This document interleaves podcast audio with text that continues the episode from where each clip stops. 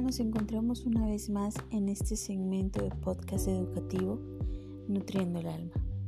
El día de hoy hablaremos sobre el libro El legado pedagógico del siglo XX para la escuela del siglo XXI y nos enfocaremos en Lepigotsky con la psicología cultural y la construcción de la persona desde la educación. La originalidad de Vygotsky se encuentra en mostrar la importancia de las interacciones sociales que permiten organizar la actividad del aprendiz. Para él, lo que figuraba en primer lugar era la ciencia y en segundo lugar quedaba la ideología y la política. Vygotsky estuvo interesado en cuestiones relacionadas con la educación, con un énfasis especial en lo que el día de hoy llamamos necesidades educativas especiales.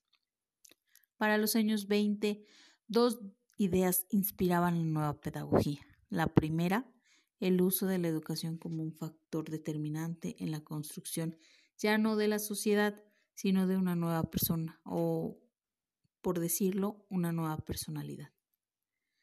Y la segunda, la extensión universal de la educación al conjunto de la infancia y de la adolescencia.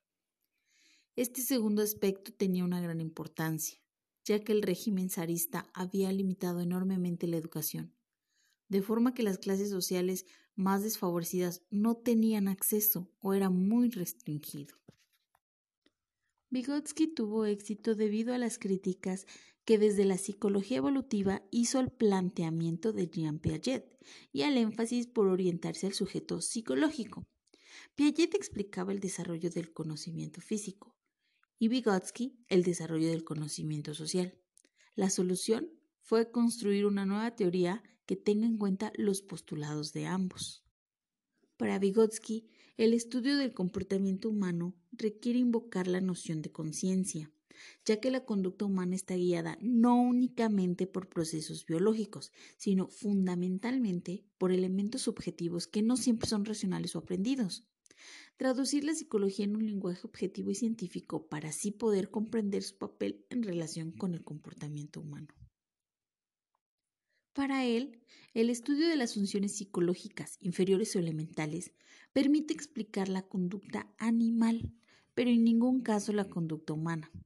Esta última se caracteriza por apoyarse en la experiencia acumulada por generaciones anteriores que no está presente al nacer, sino que adquiere mediante procedimientos diversos. El más importante de ellos, la educación. Además, en la conducta humana se debe invocar también a la experiencia social, aquella que permite establecer conexiones a partir de la experiencia que ha tenido con otros seres humanos. Vygotsky menciona que para comprender la conducta humana se deben abordar tres ámbitos. El primero, la evolución de la especie.